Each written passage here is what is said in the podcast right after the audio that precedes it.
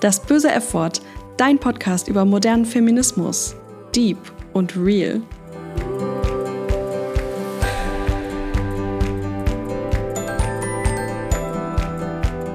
Hallo ihr Lieben, schön, dass ihr wieder dabei seid bei einer neuen Folge von Das böse F-Wort. Ich habe heute einen richtigen Fangirl-Moment, denn es ist niemand Geringeres als Franka Frei heute als Gästin bei mir.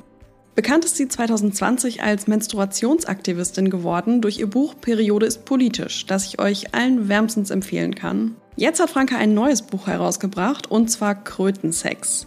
In dem Roman geht es um die Höhen und Tiefen im Leben der jungen Studentin Frieda, die damit zu kämpfen hat, immer zu viel, aber doch nie genug zu sein. Ein Gefühl, mit dem ich mich persönlich sehr gut identifizieren kann.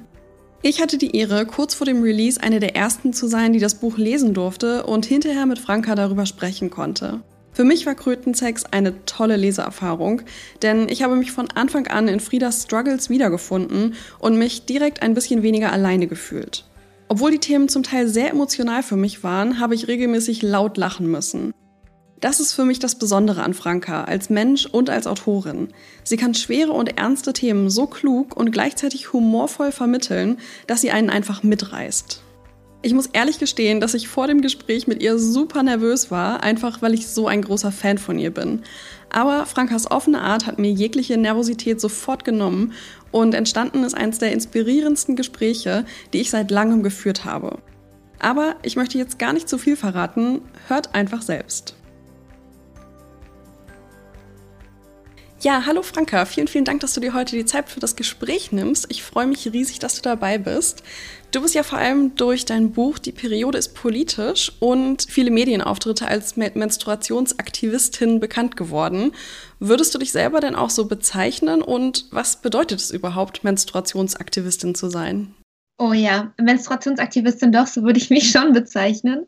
Ähm, also es hat viel mit Aufklärungsarbeit zu tun, aber natürlich auch viele politische Forderungen, die damit einhergehen. Ich bin auch Mitglied in einem Verein und wir setzen uns für freie Menstruationsprodukte ein, gerade für Bedürfte, bedürftige und obdachlose Menstruierende. Und ich unterstütze natürlich auch andere Vereine und andere coole Initiativen, wie zum Beispiel ähm, Social Period, die eine Petition haben für kostenfreie Menstruationsprodukte, die ich auch wirklich allen ans Herz legen kann, die zu unterschreiben. Oder auch ähm, Better Birth Control, die sich dafür einsetzen, dass ja Verhütung endlich mal ein bisschen fairer gestaltet wird und nicht nur so als in Anführungsstrichen Frauenthema gilt. Also um äh, das zu sagen, Menstruationsaktivistin, das hat angefangen so ein bisschen aus einem, ja, so ein bisschen Witz heraus, dass ich mit einem großen, Menschen, großen Tamponkostüm durch Berlin gelaufen bin und Menschen verschreckt habe. Ja, mittlerweile, mittlerweile ist es doch ziemlich ernst geworden, ja. Und ähm, wie ist es denn ursprünglich passiert, dass du dich so intensiv dann auch mit dem Thema Menstruation beschäftigt hast? Ähm, das ist eigentlich auch so ein bisschen aus Versehen passiert. Also ich wollte eigentlich, ich wollte eigentlich meine Bachelorarbeit zum Menstruationstabu schreiben, aber in meiner damaligen ähm, Hochschule, die relativ konservativ war, stieß das Thema erstmal nicht auf Begeisterung und ich fand überhaupt keine prüfende Person. Also das waren äh, nebenbei bemerkt auch über 90 Prozent alte weiße Männer, mhm. äh, die alle keinen Bock hatten auf das Thema Menstruation und sich ja auch überhaupt zuständig gefühlt haben. Ja, und ähm, ich war relativ empört darüber, muss aber dazu sagen, ich war damals auch erst so in meinen Anfängen als ähm, sagen wir mal, feministisch zunehmend interessierte und reflektierte Person. Und ich wusste aber irgendwie, damals kam mir das schon nicht ganz in Ordnung vor. Und ich habe ähm, ja für das Thema gekämpft, für meine Bachelorarbeit gekämpft und bin dann durch diese Bachelorarbeit auch echt auf viele ja, Aha-Momente gestoßen und ähm, habe mich dadurch auch sehr stark weiterentwickelt. Und meine Bachelorarbeit, als sie fertig war, hat mir dann auch die Grundlage dafür gegeben, an die Öffentlichkeit zu gehen, aber das war auch nicht geplant. Es, es war dann nur so ein Facebook-Post, der aber viral ging und dadurch habe ich sehr viel Aufmerksamkeit bekommen und konnte mich auch weltweit vernetzen mit Leuten. Ja, und so ist dann das Buch entstanden. Ich habe ganz viele Leute getroffen, auch in Südasien, war ein knappes halbes Jahr dort unterwegs, habe Menstruationsaktivistinnen begleitet. Genau, und so plötzlich, ja, bin ich ähm, Autorin geworden von Periodos politisch und Menstruationsaktivistin. Und jetzt, ja, ist es genau beides, Leidenschaft und Beruf. Und wenn wir jetzt sagen, Periode ist politisch, was genau sind denn so die politischen Dimensionen der Monatsblutung? Also natürlich gibt es da eine geschlechterspezifische Dimension, die sich auf viele weitere Dimensionen trägt, zum Beispiel äh, finanziell, also dass die Menstruation ähm, ja finanziell einfach einen Nachteil bedeutet dadurch, dass man für Menstruationsprodukte hm, bezahlen muss, wo man sie ja eigentlich braucht, um am sozialen Leben teilzunehmen und auch um zur Arbeit zu gehen und so weiter und so fort. Ähm, aber es gibt dann natürlich auch gesundheitspolitische Dimensionen, dadurch, dass der Zyklus und die Menstruation auch bis heute noch in der Medizin ähm, keine große Rolle spielen, dass sie sogar bei Medikamententests wird zum Beispiel der Zyklus großflächig ausgeklammert. Ähm, die wenigsten ProbandInnen bei Erforschung von Krankheiten, Therapien sind ohnehin mal Frauen und dann, also oder menstruierende Menschen mit Zyklus, ähm, aber dann sind sie zusätzlich auch meistens noch entweder auf der Pille, also mit der Pille hat man ja keinen Zyklus, oder in der ersten Zyklusphase, weil es heißt, dadurch gibt es dann keine hormonell bedingten Schwankungen bei den ähm, Testergebnissen. Aber ich denke mir so, hallo, wir haben so einen Zyklus und eben Medikamente wirken teilweise auch anders in anderen Zyklusen. Und das wird einfach nicht beachtet, weil es als zu kompliziert, zu komplex gilt. Und ich denke mir so, hä, wir sind doch, wir sind doch modern so, wir, wir halten uns für so modern und aufgeklärt und gleichberechtigt. So, warum ist das, das nicht mal richtig bekannt, dass das so ist? Also es gibt in mehreren Bereichen auch ähm, ein Ungleichgewicht. Dann gibt es natürlich eine ökologische Dimension durch die Produkte, die wir verwenden. Es gibt keine ähm, Deklarationspflicht für Hersteller von Menstruationsprodukten anzugeben, was genau da drin ist. Das hat natürlich auch wieder eine gesundheitliche Dimension. Es geht auch um Verbraucherinnenschutz. So, warum sind wir diejenigen, die dann darauf achten müssen, oh, kaufe ich jetzt die Bio-Tampons, die irgendwie fünfmal so viel kosten, damit ich sicher sein kann, dass da jetzt keine Pestizide drin sind oder so. Also ich denke mir, da muss es auch strukturelle Veränderungen geben, um Menstruierende zu schützen, zu entlasten und dann auch sowas wie Krankheiten wie Endometriose besser zu erforschen. Also die Liste ist wirklich, wirklich, wirklich lang. Es gibt auch noch ökonomische Dimensionen. Wenn wir auf den Arbeitsmarkt gucken, der ja überhaupt nicht äh, für Menschen mit Zyklus ausgerichtet ist, generell für Menschen, die auch Kinder bekommen. Aber jetzt im, in Bezug auf Menstruation zeigt sich einfach, dass, dass wir in diesem eng gesteckten Muster funktionieren sollen. Jeden Tag mehr, jeden Tag 100 Prozent Leistung und noch mehr und noch mehr. Und dabei ist es ja eigentlich ähm, viel natürlicher, in Anführungsstrichen, sich auch mal zurückzunehmen und zu gucken, hey, wann, wann geht es mir gerade äh, nicht so gut, dass ich jetzt 100 Prozent oder 200 Prozent geben will. Also darauf zu achten, ja, hat auch Vorteile, ähm, ja, vor allem für einen selbst. Ich will jetzt auch nicht sagen, so, oh, für die Unternehmen, die daraus noch mehr Profit schlagen können. Also eben ja. so. Ähm, du merkst, ich könnte Ewigkeiten darüber weiter quatschen, aber ich würde sagen, lest doch einfach mein Buch, wenn es euch interessiert. Ja, das würde genau. ich auch sagen. Also hier schon mal eine absolute Leseempfehlung. Ähm, ich habe nur noch eine Frage, ähm, so ein bisschen dazu, was du gerade schon angeschnitten ähm, hattest, dass wir uns alle für so aufgeklärt halten. Äh, mein Eindruck ist, Eindruck ist nämlich, dass in Deutschland sehr viele Leute, wenn sie an Themen wie Periodenarmut oder auch Menstruationstabu denken, immer nur fremde Länder im Kopf haben, die irgendwie weit weg von Deutschland sind. Und die Leute immer denken so, ja, wir in Deutschland sind alle top aufgeklärt und wir gehen ja offen mit dem Thema um. Was würdest du solchen Menschen erwidern? Ja, dass es ganz schwierig ist natürlich, weil ich denke, wir sind noch ganz weit davon entfernt. Also erstmal, dass wirklich Menschen aufgrund ihres Geschlechts nicht mehr diskriminiert werden. Also davon sind wir wirklich weit entfernt. Und dann auch, ähm, dass solche Körperbilder bei uns nicht mehr zu Diskriminierung und oder Scham oder Ekel führen. Also das zeigen einerseits das zeigen einerseits Studien und Umfragen, aber das sieht man ja auch bei uns, also dass Menschen sich wegen der Periode schämen und dass sie äh, beschämt werden, geschämt wollte ich sagen. Also solche Sprüche wie, die hat doch ihre Tage oder so, dass ähm, Menstruierende nicht ernst genommen werden oder dass es in der Schule so wenig Aufklärung ähm, darüber gibt, so wenig Informationen. Und das ist ja das, das sage ich mal, das ist so sneaky an Tabus, dass wir uns ihrer gar nicht bewusst sind, dass wir gar nicht denken, oh, über Menstruation ähm, weiß ich ja gar nichts und darüber sprechen wir nie, sondern wir denken, hä, ich weiß doch alles und darüber müssen wir gar nicht erst sprechen. So, das ist so das, ähm, das, das Gemeine an Tabus, dass wir uns erstmal ihrer bewusst ähm, werden müssen und ich wette mit allen, die denken, sie äh, wissen alles über Menstruation, wenn sie sich einmal mit dem Thema beschäftigen, mit dem Zyklus, dann stoßen sie auf eine, ja, auf ein ganzes Universum von Dingen, die ähm, ihnen noch nicht klar waren. Und ich glaube, das hilft total, das zu reflektieren und äh, dann auch zu merken, so, hey, bei uns gibt es, bei uns in Anführungsstrichen, ähm, ist ja auch schwierig, so immer woanders hinzugucken, um die Probleme zu suchen. Aber so in meiner eigenen Realität und in meiner eigenen Geschichte merke ich, dass es ganz große Probleme mit dem Menstruationstabu gibt. Ja, absolut. Das kann ich nur bestätigen. Also vielleicht eine kleine Anekdote, wie ich so ähm, die ersten Erfahrungen mit dem Menstruationstabu machen musste. Ich habe meine Tage schon bekommen, als ich zehn war und ähm, kannte halt in meinem Umfeld auch niemanden, der das gleiche, in Anführungszeichen, Problem, eigentlich sollte es ja kein Problem sein, aber für mich war es dann eben ein Problem, ähm, hatte und war dann auf einer Klassenfahrt und dadurch, dass mein Zyklus sehr, sehr, am Anfang noch sehr unregelmäßig war, habe ich dann eben überraschenderweise meine Tage bekommen und habe mich dann einer Lehrerin anvertraut, die dann nur meinte, ja, hier, ich habe einen Tampon, wenn du den nehmen willst, aber so mit zehn war ich da völlig überfordert und äh, hatte jetzt keine Lust, auf einer Klassenfahrt das erste Mal einen Tampon zu benutzen und ähm, ja, mehr wollte sie dann irgendwie auch nicht für mich tun und mit meinen Freundinnen wollte ich auch nicht drüber sprechen, weil mir das so peinlich war. Also habe ich einfach die ganze Klassenfahrt quasi mit Toilettenpapier in meiner Unterhose verbracht und habe mich auch die nächsten Jahre immer noch mega geschämt, bis dann irgendwann auch meine Freundinnen endlich ihre Tage bekommen haben und ich mich nicht mehr ganz so alleine gefühlt habe. Aber ich glaube, das ist so, war für mich halt auch ausschlaggebend, dass ich gemerkt habe, so, nee, wir sind überhaupt nicht aufgeklärt, das ist irgendwie kein normales Thema und ähm, ja, ich war einfach maßlos überfordert. Ja, ja, oh Gott, ich habe so eine ganz ähnliche Geschichte auch bei meiner ersten Periode, wo meine Mutter auch so meinte, hier nimm Tampon und ich war so, äh, wie bitte, was? Ja. Oh Gott, so, äh, nein, danke.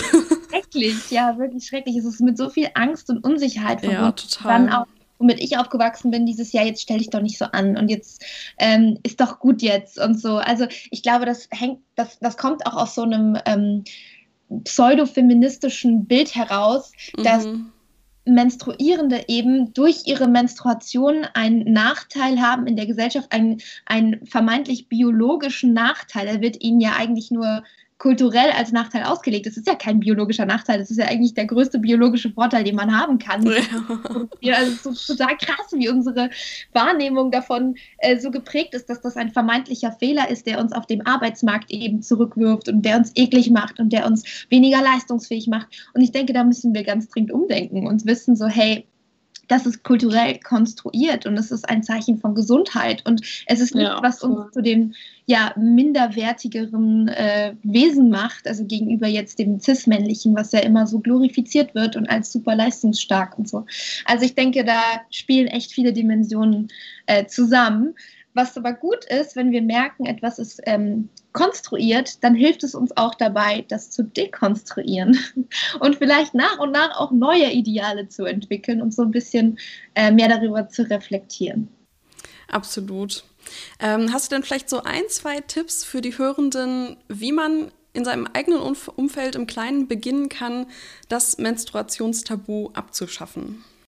Oh ja, im eigenen Umfeld abschaffen, weil ich, die, die ist echt ein langfristiger und tiefergreifender Prozess, der auf jeden Fall auch strukturellen Wandel mit sich bringen muss und ja. viele rechtliche, politische Schritte, die ähm, eben nicht nur von uns selbst Individuen abhängen und von unserer Kaufentscheidung oder sowas. Also da möchte ich mich von distanzieren.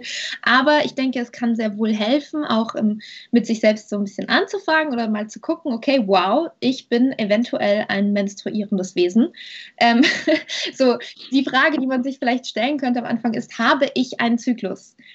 Ähm, und nicht nur aufgrund de, des Besitzes eines Uterus vielleicht, sondern nehme ich die Pille? Habe ich irgendwann mal die Pille genommen? Wo ist mein Zyklus? Also wer die Pille nimmt, hat keinen Zyklus, muss auch nicht menstruieren, muss auch keine Menstruationsprodukte kaufen. Die einzigen, die von dieser Fake-Blutung mit den Placebo äh, profitieren, sind eben die Hersteller von Menstruationsprodukten, die uns seit eh und je einreden, dass Menstruation einfach nur unsichtbar gemacht werden muss und damit sind alle Probleme gelöst und damit sind wir super leistungsstark und frisch und sauber und geschützt. Genau, das so ein bisschen zu reflektieren. Habe ich überhaupt einen Zyklus? In welcher Zyklusphase befinde ich mich vielleicht?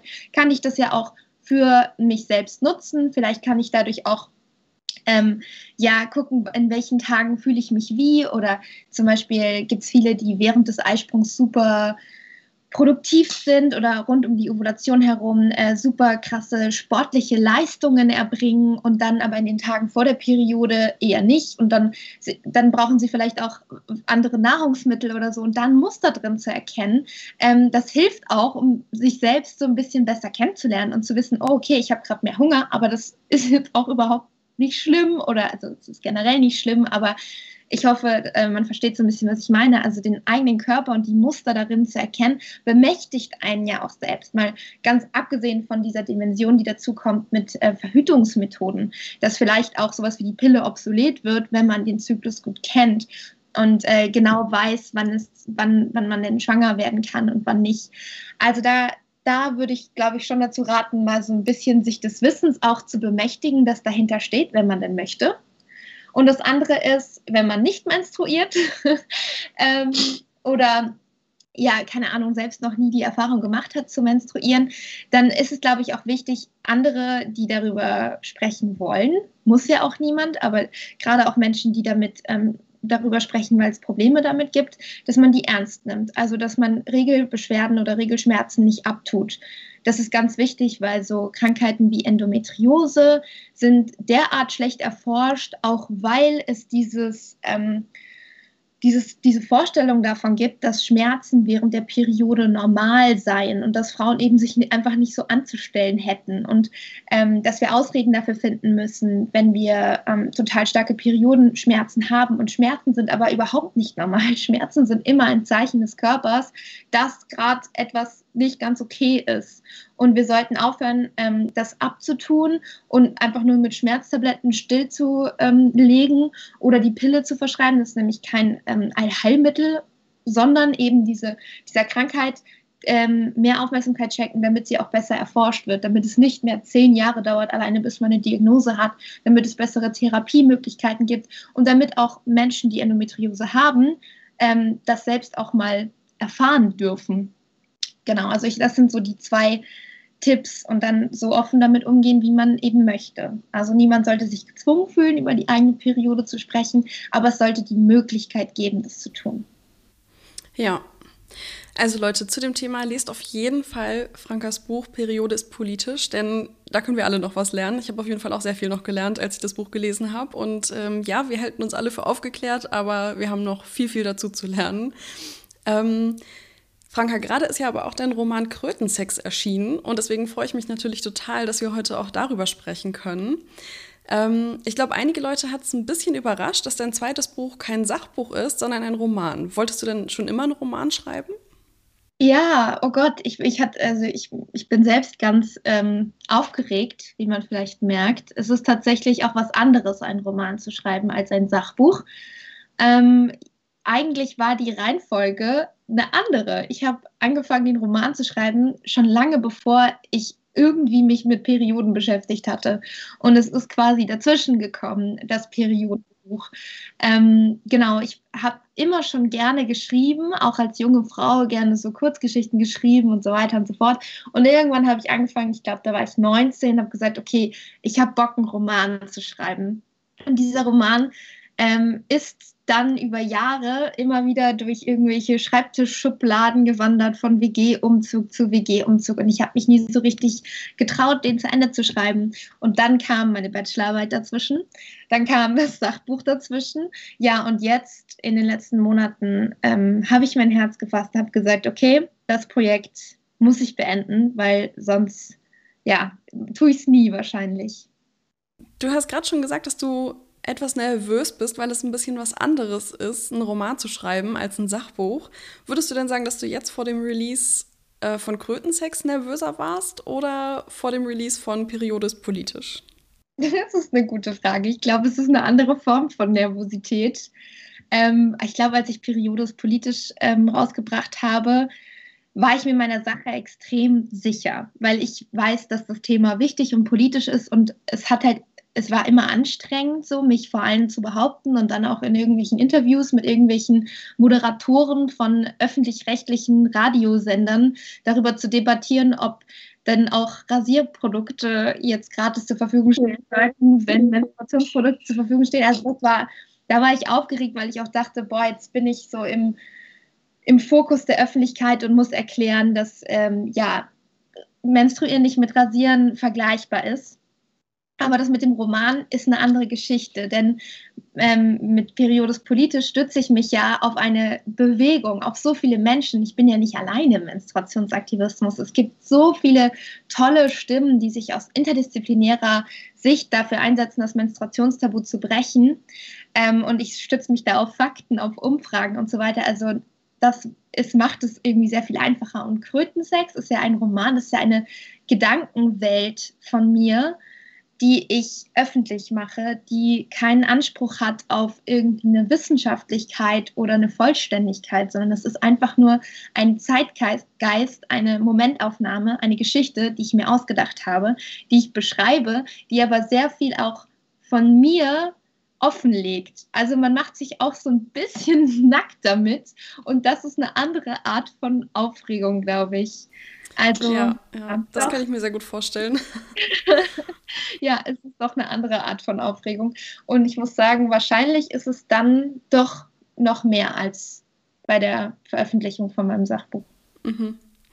Magst du vielleicht den Hörenden so als Einstieg kurz erzählen, worum es in Krötensex geht?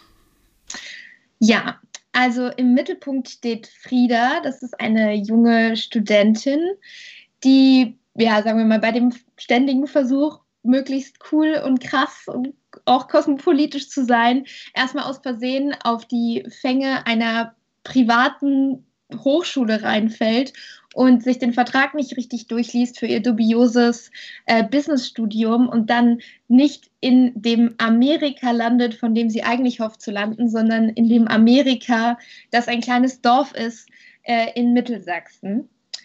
Ähm, und sie verbringt dort zwangsweise ein Semester bevor sie dann später als Praktikantin in Berlin auch dem Burnout nahe kommt und auf der Suche nach beständiger Selbstliebe, die sie nicht ernsthaft zu finden erwartet, ähm, vergleicht sie sich halt auch oft viel, viel, zu oft mit anderen. Also vor allen voran ihrer perfekten Schwester, die nicht nur mega gut aussieht, sondern auch super cool ist und politisch und krass und Adorno zitiert.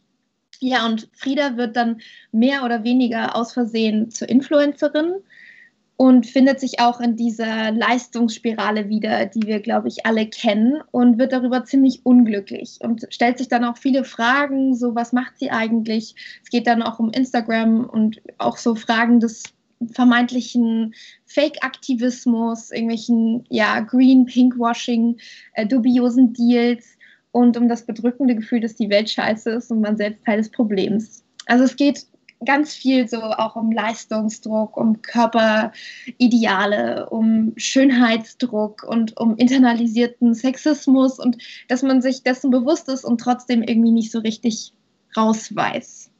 Und wie bist du dann auf den Titel Krötensex gekommen? Ja, der ist strange, ne? Was denkst du denn, wenn du an Krötensex denkst? Also ich habe das Buch ja schon gelesen und bin deswegen schon ein bisschen voreingenommen und kenne die Geschichte dahinter. Aber ich dachte erstmal, bevor ich das gelesen habe, so, okay, Krötensex, irgendwie strange, habe ich noch nie drüber nachgedacht, klingt unangenehm. ja, und ich glaube, das, ja, das ist auch so ein bisschen das Gefühl, das ich damit erzeugen wollte. Also tatsächlich ist Krötensex ähm, der Titel so ziemlich das älteste an dem ganzen Roman, den ich jetzt tausendmal überarbeitet habe. Ähm, ja, also die Geschichte geht tatsächlich auf eine Geschichte aus meiner eigenen persönlichen Erfahrung zurück. Ähm, als, als Kinder war in der Nachbarschaft ein Pool bei uns.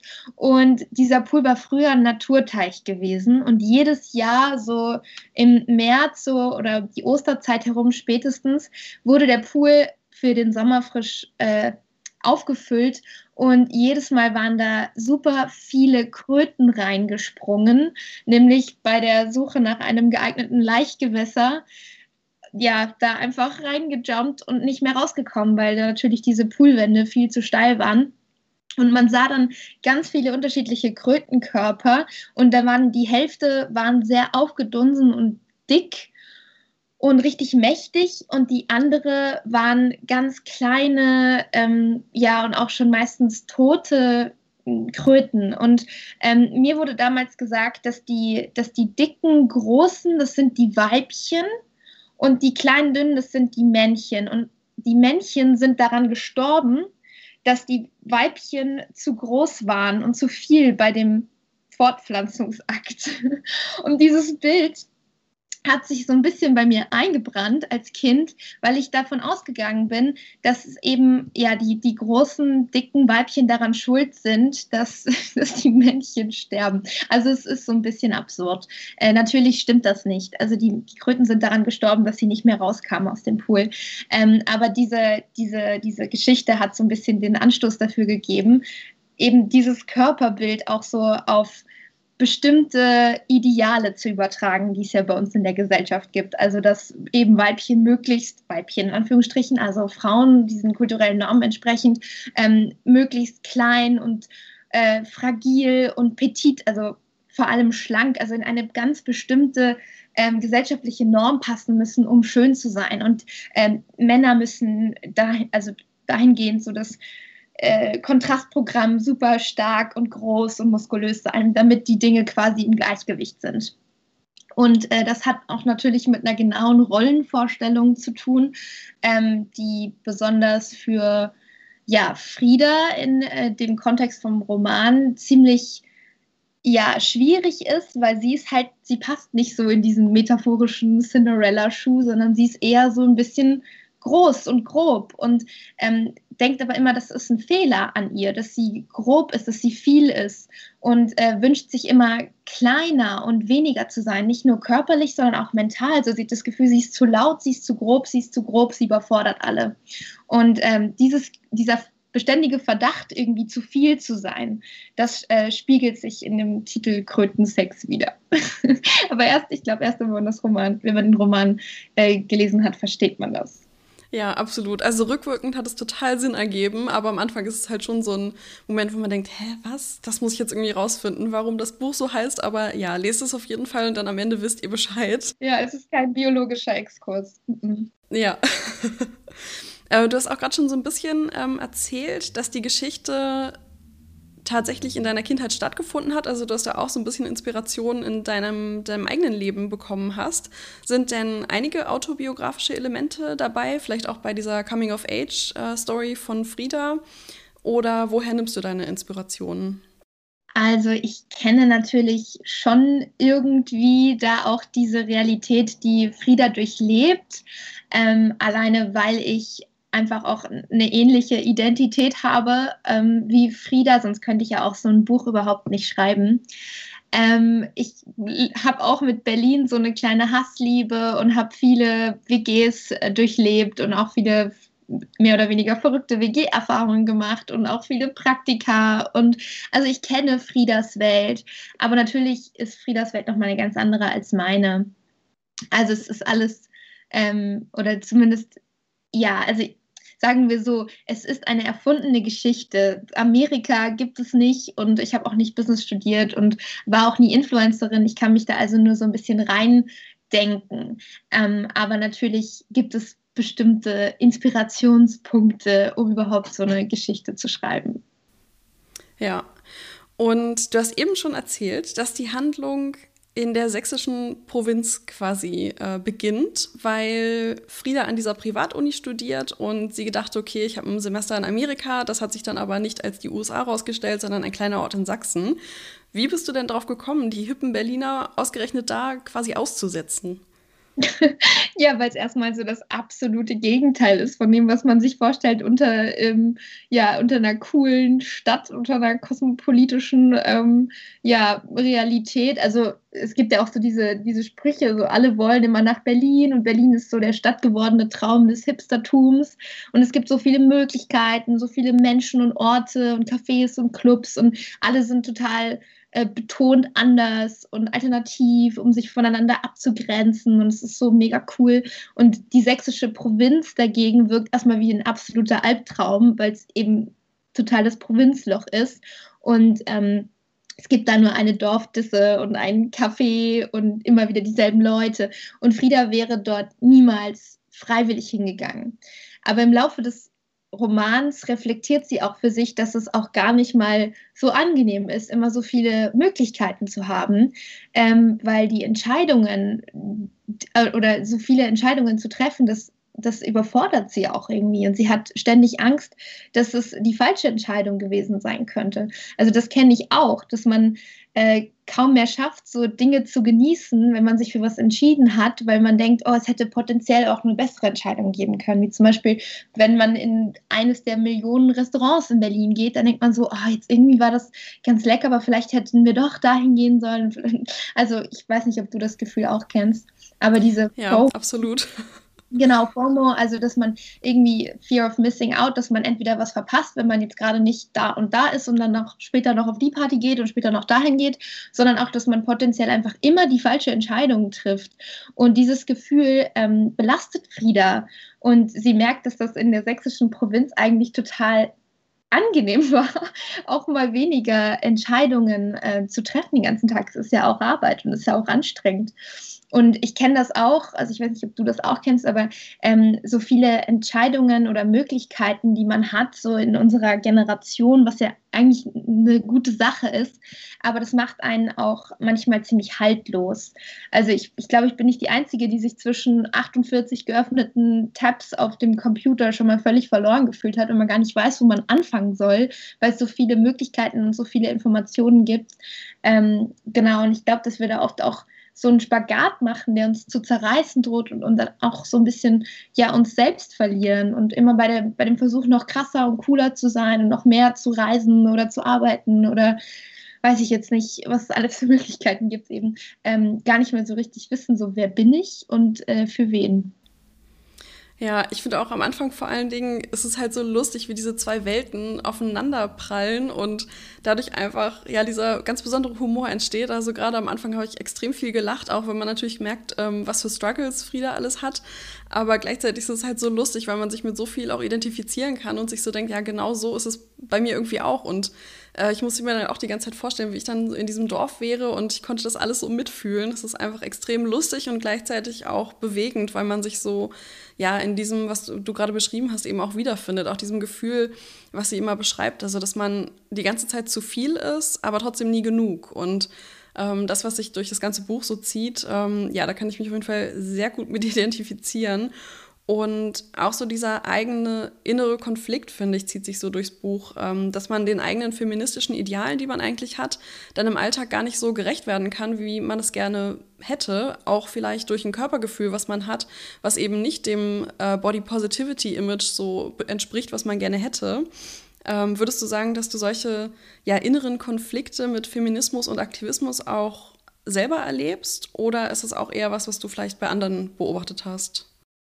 Ja, total. Also ich, ich erlebe das äh, selbst sehr. Also einerseits so verschiedene Ideale zu haben, denen man nachhetzt, die irgendwie auch konträr sind und die irgendwie nicht so viel Sinn ergeben äh, zusammen und dass man dadurch auch irgendwie zerrissen ist, dass man versucht, allen zu gefallen.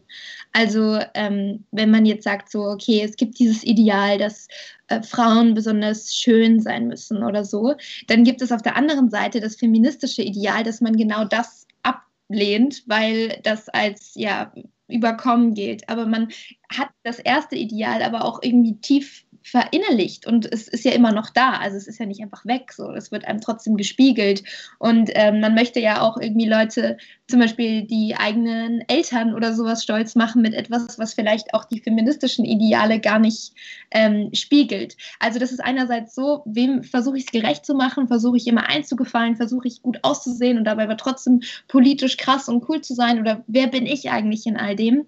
Und dann auch die Angst, ähm, nicht die perfekte Feministin zu sein oder die perfekte äh, Linke oder Grüne auch, weil man bestimmte Sachen nicht erfüllen kann, weil man nicht immer auf Plastik verzichten kann oder auch eben, weil man sich trotzdem eingestehen muss, scheiße, ich stehe auch irgendwie unter einem Schönheitsdruck und ich kann es nicht ganz fallen lassen. Ähm, so sehr ich auch versuche, mich selbst zu lieben, wie ich bin, irgendwie sitzt da trotzdem wie so ein kleiner giftiger Troll in meiner Hirnrinde und redet mir ein, dass ich ähm, irgendwelche Ideale verfolgen muss, die ich eigentlich selbst als patriarchales, kapitalistisches Konstrukt erkenne.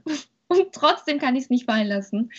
Aber da bin ich äh, ganz bei Roxanne Gay, die ja sagt, I'd rather be a bad feminist than no feminist at all. ähm, dass man sich trotzdem, dass man trotzdem irgendwie nicht dann sagt, okay, ich bin jetzt äh, keine Feministin oder ich bin, ich gebe es auf oder so, sondern dass man einfach auch so ein bisschen mit den, mit den Erwartungen, mit der Erfahrung wächst und sich immer mehr auch so ein bisschen bewusst macht, ähm, wer man eigentlich da selbst ähm, in der ganzen Bewegung ist, welche Rolle man selbst spielt, wie viel Raum man einnimmt. Auch die eigenen Privilegien zu reflektieren, ist unglaublich wichtig. Und dann auch zu wissen, so, ich kann die Welt nicht alleine retten. Es ist auch nicht meine Aufgabe. Wir sind alle in diese komische Gesellschaft reingeboren aus unterschiedlichen Standpunkten. Ähm, und dann kann man gucken, was man, was man machen kann. Aber auch, ich finde es auch wichtig und richtig äh, zu sagen, okay, choose your battles. Ähm, ich muss auch mich, mich nicht mit jedem Boomer auf Facebook darüber streiten, was Feminismus ist und ob wir ihn noch brauchen. Oder ja, keine Ahnung, ob Menstruieren mit Bartwuchs vergleichbar ist eben. Also genau, man kann die Welt nicht von heute auf morgen perfekt machen und erst recht nicht alleine. Und ich glaube, es ist auch niemandem damit geholfen, wenn wir uns ähm, selbst immer dabei total fertig machen und im schlimmsten Fall sogar daran kaputt gehen, weil wir so an unsere Belastungsgrenzen schreiten. Ja, voll. Und also auch im Feminismus finde ich, ist es halt ähm, auch wieder dieses entweder zu viel sein, aber gleichzeitig nicht genug. Also vielen Leuten bin ich zu feministisch und anderen Leuten dann wieder nicht feministisch genug. Und dann muss man halt schauen, was ist der Weg für mich selber, der für mich der richtige ist. Und da fühlt man sich halt in so einer Welt, ähm, in der man es nie allen recht machen kann, der, in der man nie perfekt sein kann. Und das ist natürlich auch durch Social Media extrem nochmal gestiegen, dieser Druck. Also, äh, dass man einem bestimmten Bild entsprechen muss als Aktivistin, als Linke, als Feministin und gleichzeitig noch irgendwie ja mega empowered und wunderschön zu sein. Und ähm, diese Oberflächlichkeiten bei Instagram, auch in Bezug auf Aktivismus und manchmal so die Scheinheiligkeiten, die auch dahinter stehen können, hast du ja im Buch auch thematisiert. Würdest du denn sagen, dass in deinen Augen Social Media für Aktivismus und Feminismus eher Fluch oder auch Segen ist? Oh ja, ich glaube beides. Das trifft es eigentlich am allerbesten. Fluch und Segen. Denn, also ich bin auch auf Instagram aktiv, so ich finde es total cool, da mit so vielen Leuten in Kontakt zu stehen, auch mit dir.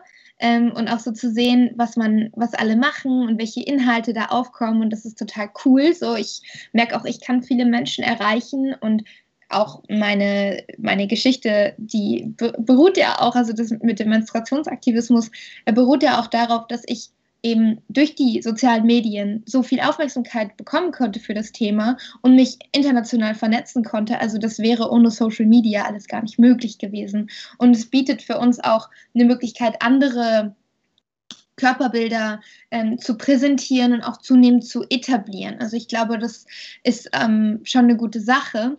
Gleichzeitig ist ähm, natürlich auch eine Gefahr darin, ähm, sich ständig mit anderen zu vergleichen. Also nicht nur, dass andere irgendwie schöner sind oder reicher, sondern auch klüger, politischer, korrekter, cooler. Ähm, und das führt irgendwie dazu oft, dass Leute sich selbst halt auch zunehmend scheiße vorkommen, also zunehmend ungenügend. Und ähm, ich glaube, dass dieser Vergleich auch wirklich, wirklich äh, risikoreich sein kann, süchtig zu werden und depressiv. Also es, es hat beides. Es, äh, es hat tolle Möglichkeiten, aber es hat auch ähm, Risiken. Und gerade wenn es um Body Positivity geht, das ist ja auch irgendwie ein Thema, was sehr, ja, was, was, was man ein bisschen besser reflektieren sollte, finde ich, als, als, oft, als äh, wie es oft ähm, dargestellt wird, nämlich einfach nur so, ja, es ist jetzt okay, irgendwie äh, eine Speckrolle zu haben und ja, wenn ich so sitze, dann bin ich auch nicht perfekt, aber wenn ich so sitze schon, das ist halt schwierig, weil ähm, diese Bewegung oft auch vereinnahmt wird von eigentlich normschönen Körpern äh, und normschönen Menschen, aber nicht alle können eine bestimmte Pose einnehmen und die dann wieder verlassen und dann doch irgendwie in die Norm passen. Und die eigentliche Body Positivity Bewegung ist ja ähm, eine sehr politische, radikale Bewegung, die es auch schon vor, den, äh, vor Social Media gab, wo es vor allem darum ging, ähm,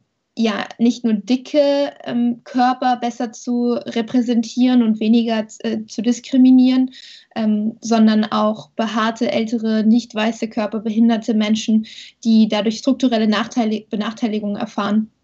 Also ich finde, da ja, da wird oft halt auch irgendwie das sehr verkürzt dargestellt oder vereinnahmt, auch kommerziell vereinnahmt. Und genau, da ist es halt auch wichtig, irgendwie den eigenen Standpunkt zu reflektieren und zu, und zu gucken, so, hey, bin ich jetzt eigentlich wirklich die Richtige für solche Themen wie Body Positivity oder springe ich da mit auf den Zug auf oder springen Unternehmen da auch auf den Zug auf, ähm, den sie eigentlich nicht ernsthaft unterstützen, sondern es ist halt immer irgendwie ein äh, monetäres Interesse, was sie dazu bringt, das zu machen, weil es halt gerade gut ankommt. Ja, voll. Also es ist interessant, dass du das sagst, weil äh, genau zu dem Thema, also inwiefern dieses ganze in verschiedenen Posen zeigen und hier sehe ich gut aus und da sehe ich nicht gut aus und guck mal, ich bin doch auch irgendwie nur ein Mensch. Ähm, genau darüber wollte ich eine Folge machen, inwiefern das halt noch was mit Body Positivity zu tun hat und eigentlich halt ja normschöne Menschen sozusagen in den Mittelpunkt sich stellen von einer Bewegung, die eigentlich ja hauptsächlich für andere Menschen gedacht ist sozusagen ähm, und dass es halt durchaus problematisch auch äh, betrachtet werden kann. Ähm, ja, also ich finde auch, Instagram kann Fluch, aber eben auch Segen sein oder speziell ähm, Instagram, aber generell Social Media. Ähm, ja, aber ich finde es auch immer sehr schön, andere Gleichgesinnte quasi kennenzulernen und äh, zu sehen, dass man nicht alleine ist, dass es verschiedene Menschen gibt, die für die gleichen Dinge kämpfen und das ist ja auch auf jeden Fall was Wertvolles, aber man muss, wie du schon gesagt hast, auch solche Trends wie Body Positivity auf Instagram einfach mal ein bisschen kritisch hinterfragen, weil es ist halt auch nicht immer alles Gold, was glänzt und ähm, ja, aber schaut auf jeden Fall mal bei Frankas Instagram vorbei, denn das ist sehr authentisch und vor allen Dingen informativ. Ja, danke, dass du das sagst. Also ich kann dein Instagram auch nur empfehlen, aber vor allem auch wegen deines Podcasts. Ich finde bei Instagram ist es, ist es mega cool, diese Möglichkeit zu haben. Aber ich glaube, das ist auch wichtig, dass wir ja so ein bisschen diese, dieses Influencer-In-Sein auch vom hohen Thron holen. Denn ich glaube, so, ja, so, so, so, so, so toll dieser Job auch manchmal wirkt, ich glaube, äh, das bröckelt ganz schnell. Ja, das kann man ja in Krötensex auf jeden Fall auch sehr gut nachlesen. Also wenn euch gerade ähm, unser Austausch äh, interessant vorgekommen ist, dann lest auf jeden Fall Krötensex. Ich konnte mich damit 100% identifizieren. Also ähm, ja, lest auf jeden Fall mal rein. Ich hatte selten in letzter Zeit einen Roman, wo ich mich so mit der Protagonistin identifizieren konnte und einerseits mich das zum Nachdenken angeregt hat, aber andererseits ich eben auch sehr viel lachen konnte. Also ja, lest rein. Und äh, Franka, vielen, vielen Dank, dass du dir heute die Zeit genommen hast, über deine beiden Bücher und alles andere zu sprechen. Oh, ich danke dir. Danke für die Einladung. Mehr über das böse F-Wort erfährst du auf Instagram. Such dort einfach nach Feminismus Podcast oder das böse F-Wort. Ich freue mich über Feedback, Fragen und Anregungen.